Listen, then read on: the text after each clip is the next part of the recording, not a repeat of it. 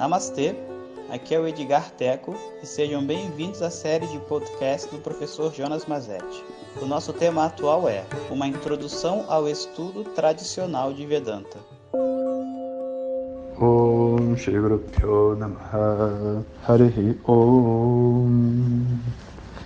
Bom dia pessoal, então hoje, antes de mais nada, aproveito para desejar a todos um Feliz Natal Agora que todo mundo já se curou da ressaca, né, estamos de volta aqui na, no contexto da vida, a vida continua. E na nossa nosso curso de meditação também está indo muito bem, estou muito satisfeito de ver o envolvimento de todo mundo. Estamos no, com uma média de mais de 3 mil pessoas meditando, né? Começamos em 6 mil, chegamos em 3 mil, que é 50%, é uma ótima taxa para as pessoas que conseguiram né, realizar e conseguiram se colocar nessa disciplina numa data de, também que é tão difícil, né? Então tá todo mundo de parabéns. E aqueles que não puderam participar, não se preocupem, né? Quem sabe a gente não abre esse curso mais para frente novamente. Bom, é, eu queria continuar contando para vocês como é que foi a minha experiência lá no Kailasa. Então eu, eu tinha que ir nesse Kailasa Ashram para pegar um livro para poder ter a aula. E uh, o texto se chamava Vakyavriti. Alguns alunos até conhecem. É um, um, texto muito maravilhoso que explica o significado de Tatomasi, que é uma dessas frases importantes de Vedanta. E eu cheguei então, né, com, com a minha roupa meio ocidentalizada, meio indianizada, todo de branco lá, procurando, sem cabelo, já naquela época eu já tinha chegado lá, já, Suvignananda já tinha feito raspar o cabelo, e agora eu cheguei lá pedindo, ah, estou procurando o livro Vakyavriti para poder estudar, né? E um, um some, um aluno olhou para o outro e falou, nós tem que falar com o professor, né? Onde que consegue o livro tem que falar com o professor. Aí o professor estava sentado lá num local, eu fui lá, falei, dá licença, tudo bem? Eu estou lá no Swandayananda Ashram, eu queria esse livro Vakyavriti, será que vocês teriam um livro para me vender? E você sabe de uma coisa? O cara não quis me vender nem falar do livro, fingiu que não sabia que livro era esse. Um livro famosíssimo de Shankaracharya, né? Mas tudo porque esse pessoal mais ortodoxo, ele tem nele um, uma dificuldade de lidar com uma pessoa ocidental interessada em estudar de verdade, sabe? É como se tudo que viesse do ocidente para eles, do ponto de vista da espiritualidade, fosse desacreditado o que é um baita de um preconceito, né? A gente entende que esse preconceito tem uma razão.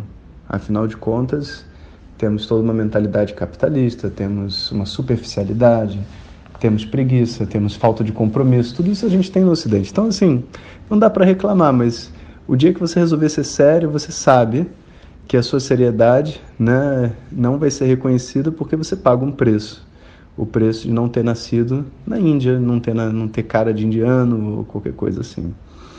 E pode soar ridículo, mas é o nosso karma. A verdade é essa. A gente tem outras facilidades aqui, eles têm outras dificuldades, mas essa a gente não tem. Então, eu descobri ao longo dessa minha jornada, principalmente quando a gente é novo, que uh, ninguém leva a gente a sério. A gente precisa ter um tempo de consistência, sabe? Tentando seguir as regras que eles colocam, não as que a gente decide.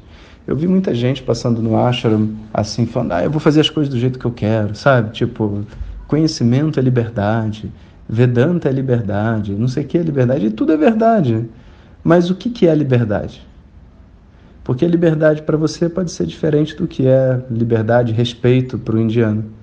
E se você não se adequar ao modo como essas pessoas consideram que você está demonstrando o seu respeito a elas e a tradição, elas não vão se abrir para você.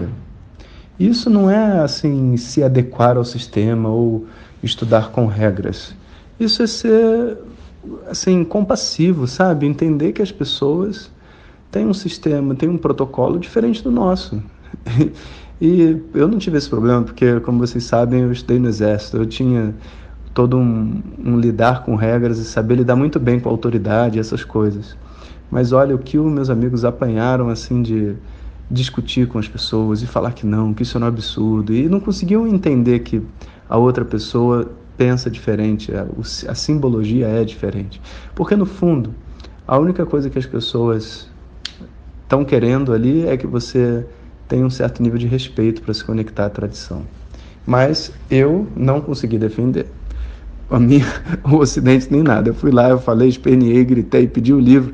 Falei, como não vai me dar o livro? Qual o problema? Tipo, eu só quero o livro para ler. O cara, não, não. E começou a me ignorar, tipo assim, sabe? Tipo, você fala e a pessoa olha para outro lado como se não estivesse falando. Bem típico desses indianos ortodoxos.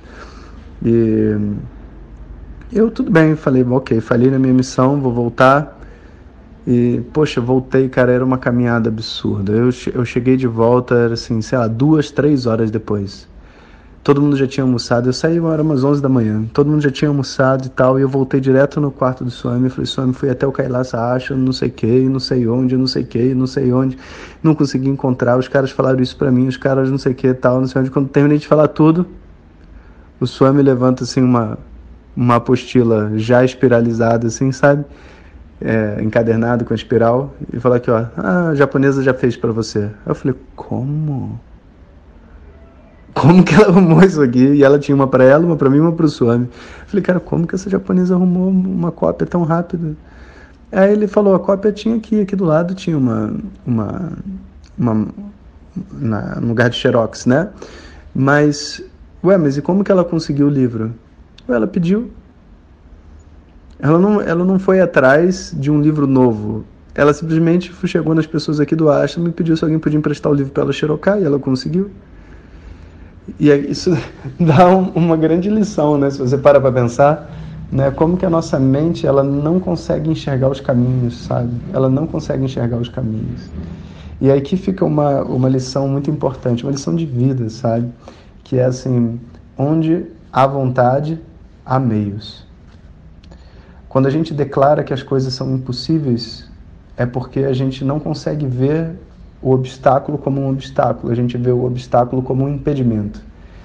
O que significa que o nosso desejo real não está sincronizado dentro de nós, tem, a gente não tem a força do que a gente quer. Então o obstáculo se torna uma parede e a gente volta, sabe? Eu até que fui longe, mas depois disso eu falei, cara, impossível conseguir esse livro. Cara, como é que é impossível conseguir um livro? Em Rishikesh, a cidade do autoconhecimento, como que você não vai conseguir um livro de Shankaracharya em qualquer lugar teria? Hoje eu sei, mas naquela época não. Por quê? Porque o ego se frustra de não ter conseguido, se sente ofendido por o que o outro disse, aí tudo mais, e coloca a gente numa situação.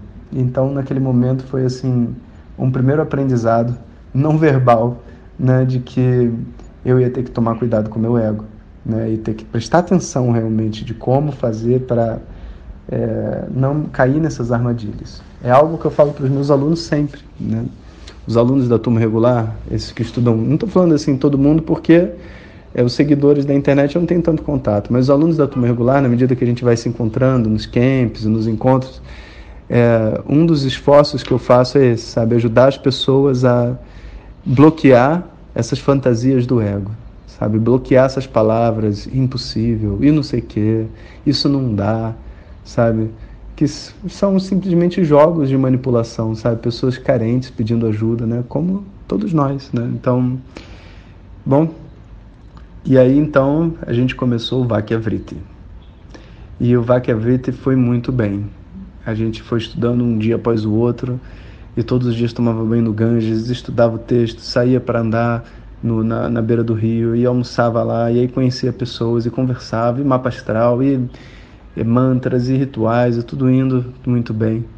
Mas, por incrível que pareça, teve um dia que eu fui então expulso da turma por um mais um desentendimento. Dessa vez o Suvigniananda que se desentendeu comigo, e eu conto para vocês no áudio que vem.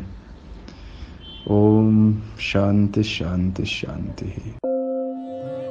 Muito obrigado por ter escutado. Essas são apenas algumas gotas do infinito oceano de conhecimento da tradição védica. Para receber nossos áudios diretamente, clique no link que acompanha o título desse áudio ou baixe o nosso aplicativo Vedanta Zap. Om Tat Sat.